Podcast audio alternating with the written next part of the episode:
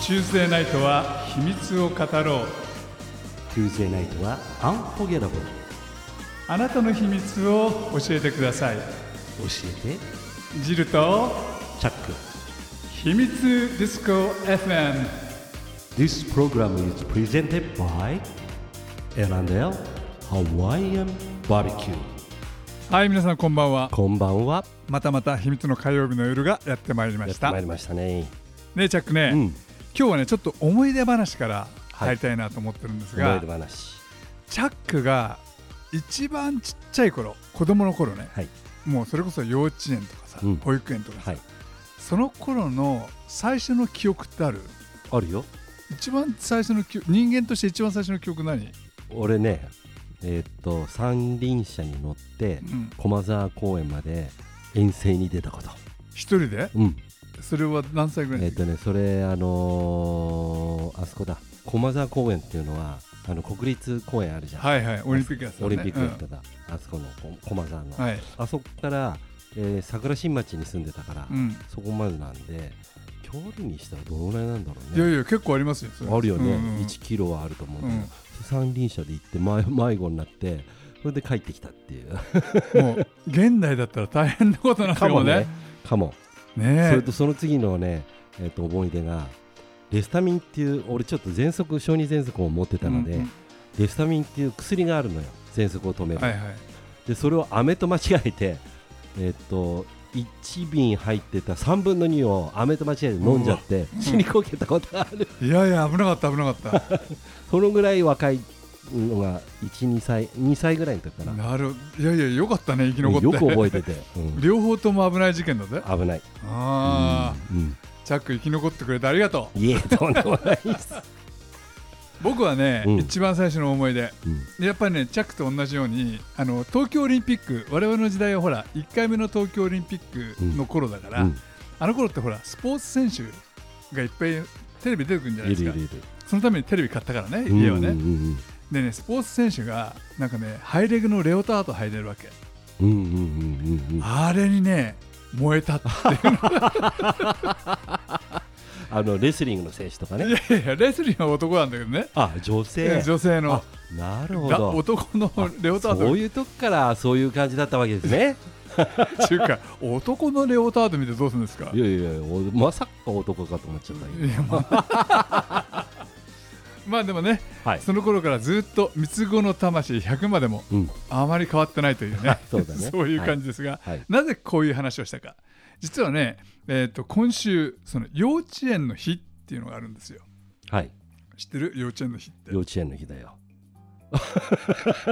そう11月16日はうん。日本で一番最初に幼稚園ができあた、そうな日なんだの。ってへえでそれを記念して幼稚園幼稚園の日になったんだけれども、今日はそういうわけでその幼稚園とか保育園とか我々があんまり知らない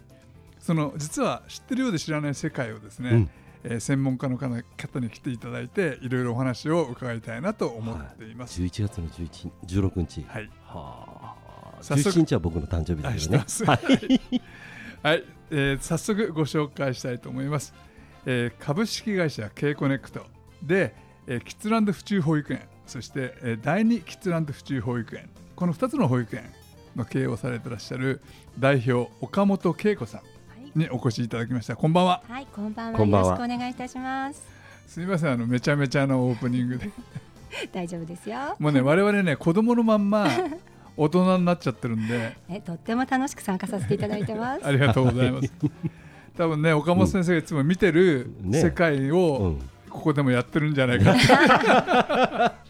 そんな感じですがてんてーって。そうそうそういう感じです早速ねちょっと岡本先生にお尋ねしたいんですけれども、あの岡本先生の、はいお保育園はい、これあの幼稚園っていうのが世の中にあって、うんもう一つ保育園っていうのがあるじゃないですか、我々実はその幼稚園と保育園の違いってあんまよくわかんないんだけど、そうなんですよね。この質問本当に多く、えー聞かれることがありまして、うん今回大きな違いを2点ということでご紹介させていただきます。はいまずは1点目幼稚園は文部科学省所管の教育施設保育園は厚生労働省所管の児童福祉施設ですそしてもう一つがですね幼稚園は満3歳から小学校就学前の幼児保育園は0歳から小学校就学前の保護者の事情にで保育が欠けている乳幼児を対象こなるほのど保育にかけるとは仕事などの理由になりますこの2点ですねえそもそも所感が違うんですか幼稚園とそ保育う園なんですよなんか本当は、えー合併というか一律にしていきたいという形はあるらしいんですけどなかなかいろんな圧力で難しいみたいですねなんかその省庁って縦割りってよく言そううけどそのまんその縦割りです、ね、まさに縦ど割りっですちよねも引か ず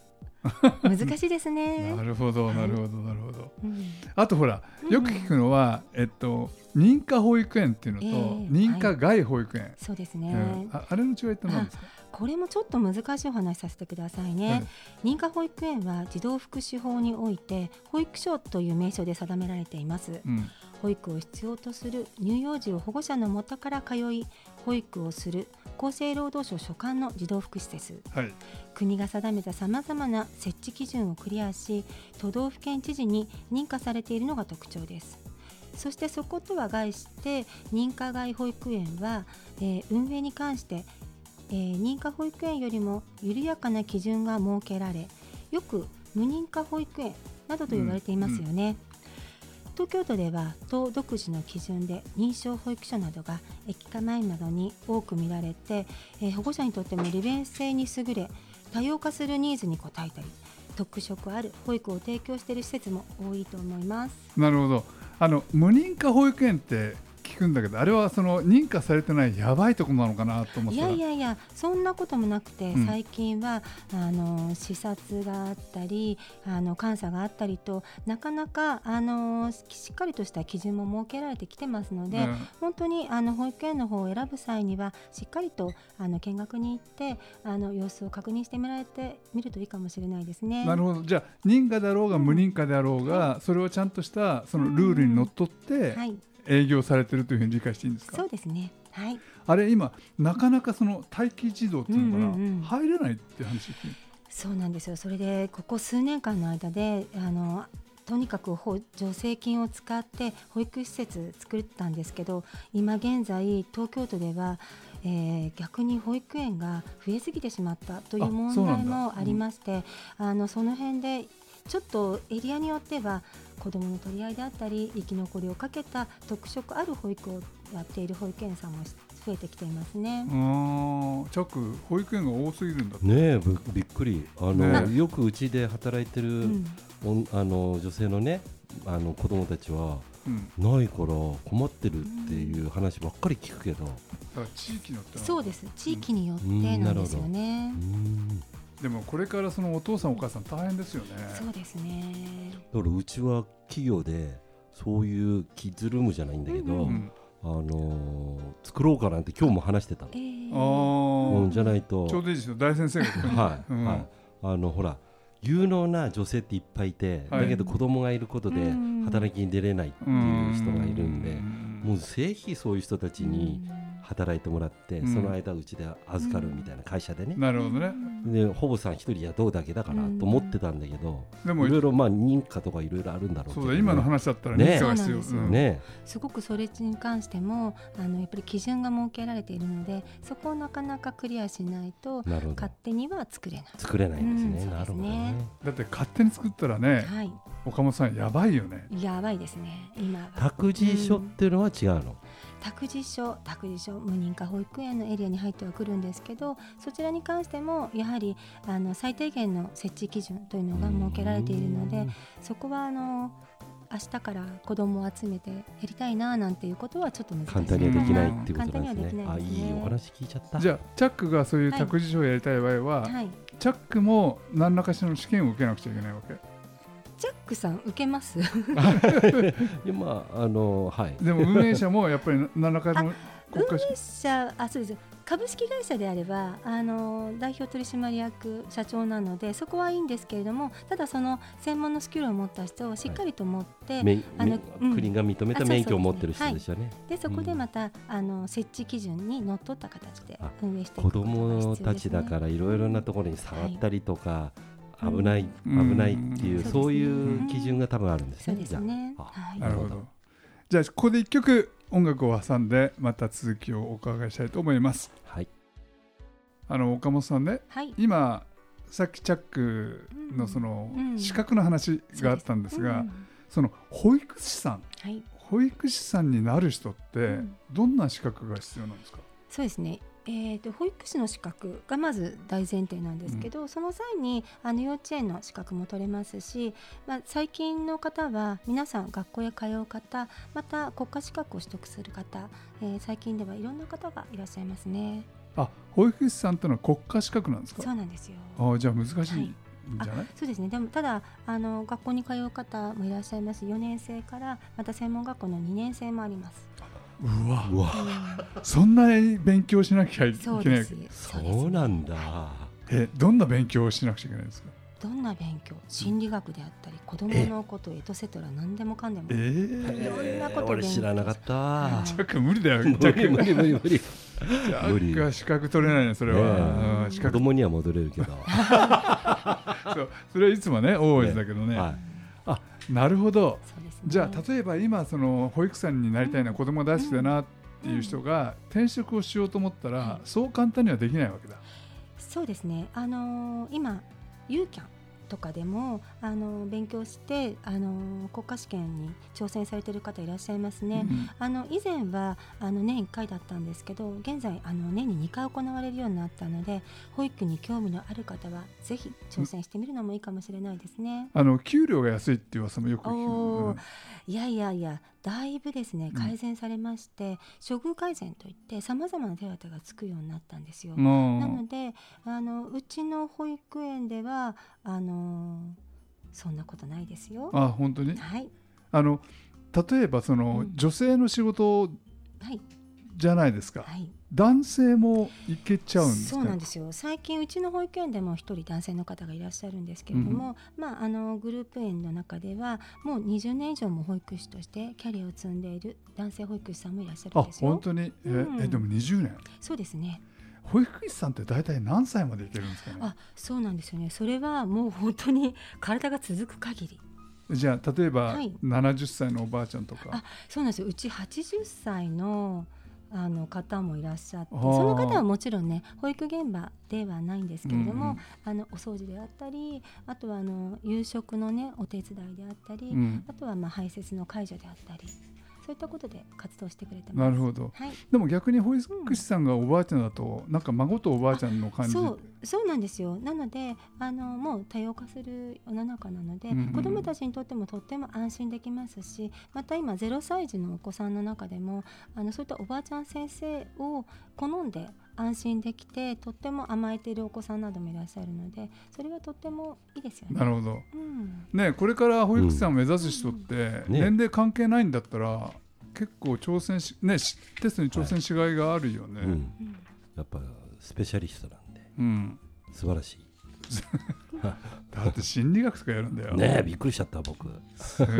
ごいよね。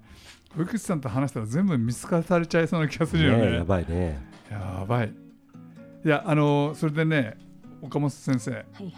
お先生に聞いたあの保育保育士さんあるあるはい面白いんだよね保育士。さんあるあるそうで すねジャック面白いんだよ、この保育士さんってね。何々聞いてみたい。それではちょっとご紹介させていただきたいと思います。えっ、とクラスで名前のない子供の持ち物は匂いを嗅ぐとわかるんですよ。でそれは、で、で鉛筆と か体操服とか。タオルとか下着とかはい。お着替えの荷物とか、うんやっぱ名前がないものがね結構あるんですよね。あーそうするとなんとなく柔軟剤の香りであったり、まあお子さんの香りであったりわかるんですよ。え、じゃあな、 その、えっと、匂い嗅いで、あ、はい何々ちゃんだってあ当てられるわけ。そうそうえーすごい え子供の匂いってそんなみんな違いますか、ね、そうなんですよ。あの保育士さんって子供とすごい密接なんですね。うんうんあのなのですごく大衆って言っちゃうとあれなんですけど本当にあの汗の匂いだったうりんさまざまな匂いをね日々嗅ぐことがあってうん不思議ですようん不思ね。議うん専門家の技だよねそうなんです匠の技って感じ、はい、うんそうなんです。ね匂いのフェチってやつですね それはちょっと違うと思うフェチじゃなういんでもね結構それを言ってる保育士さん実は多いんですよ。えーはい、それ以外には何かありますか、あとですねこれちょっと私もなんですけど、うん産休明けであの仕事に復帰した時なんですけど赤ちゃんの泣き声聞くとね母乳が張っちゃうんですよ。あでも母性本能だねえそれは本当の、うん ちょっとね張ってしまってね困った。うんあじゃあ自分の子供じゃないにもかかわらず、はい、そうなんですよね。あとあの乳児の匂いを嗅ぐとやっぱり張りますよね。うんへえ女体の神秘、すごいねうねん、これは知らなんだえですね。あーですもごい母は強いわけだよ強いなな本当強いうんあとですね、うんうんいつも座って作業することが多いので膝や足の甲に黒いあざがありがちですあーこれはなるね本当にもうありありですねあーあるあるですほどじゃあ膝小僧とかうんうんうん黒い人見たらうんあああ保育士さんですかそうですねあとですねちょっと面白いエピソードをご紹介させてください、はいえー、と実習生の時なんですけどね粘土遊びの時間なんですがでんでん虫をね作ってるねお子さんがいらっしゃいまして「えー、すごいでんでん虫上手だね」と伝えると「えー、とこれアンモナイトだよ先生知らないの?」と言われました恐るべし5歳児いろんなことを今の5歳児って知ってるんですよえ何あの先生がでんでん虫って聞いそうてそうなんですよ子供がはいこれはアンモナイトだよ、うんおませちゃんすいごい ねいやでも今の子供たちはね多分そうかもうねん恐るべしかもそうなんですよ。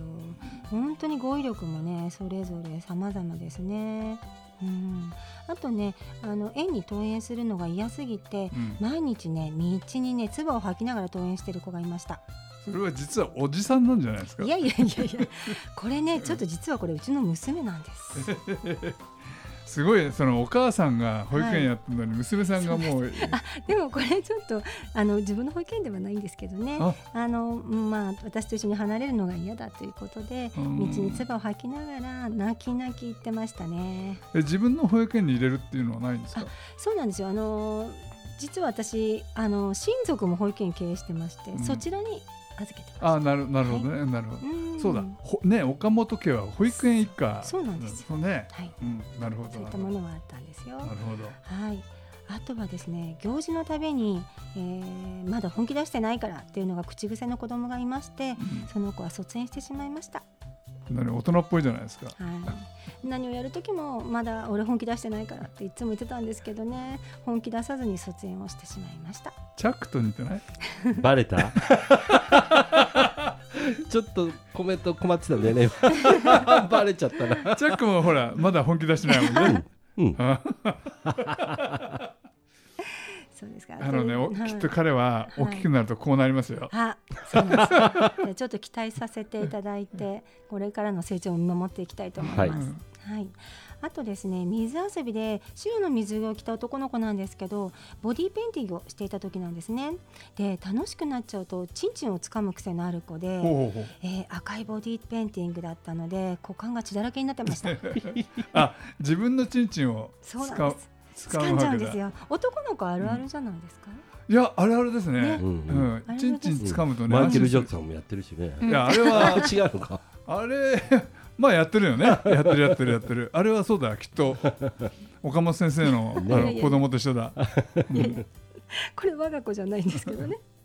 はい、あとですね、えー給食でししゃもが出た時なんですけどね、うん頭から食べると頭が良くなるよ尻尾から食べると足が速くなるよと話したところなんとその子はししゃもを半分に折って口に運んでいましたあ頭と尻尾頭に両そうです両ねそうですねはいやるほっこりやる。ねでもね、岡本先生ね、そうやってはい話を聞くと、はい子供たちってすごくない？そうすごいんですよね発想が豊かだったりもう毎日毎日ほっこりするような話題があってううんん先生がなんかその教えられるってことはあるんですか？いやそうですね優しさですねうんもういろんなところに優しさが溢れてるのでちょっとなんか足が痛いななんて言うとさすってくれたり声をかけてくれたりうんあと髪型が変わったりするとパッと気づいてくれて可愛いねえ なんて言ってくれいやるマジさすが将来地頃になるいやいやぜそれ女の子も男の子もねいろんな意味ですごくほっこりすることが多いんですよ。ねえ恐るべし子供たち、ねうん、ここでちょっと一曲挟んで、はいえーお話を伺いたいと思います、はいあの岡本先生ねはい、保育園というと昨今いろんなニュースを見ることがあるんだけれどそうもですよねうん。はい、悲しいことも結構あるじゃないですそか、うですね。どうでしょう今のうん、保育園ってすごくいろんなことをしっかりやってらっしゃるはい、ところをちょっといろいろ教えていただけそうですねる、ええはい、もうぜひあのお伝えしたいです。えっ、とまずはね、認可保育園として災害対策など安全基準があり、月に一度必ず避難訓練を行っています。またさまざまな災害を想定した事業継続計画 BCP を策定している施設も増えてきてますね。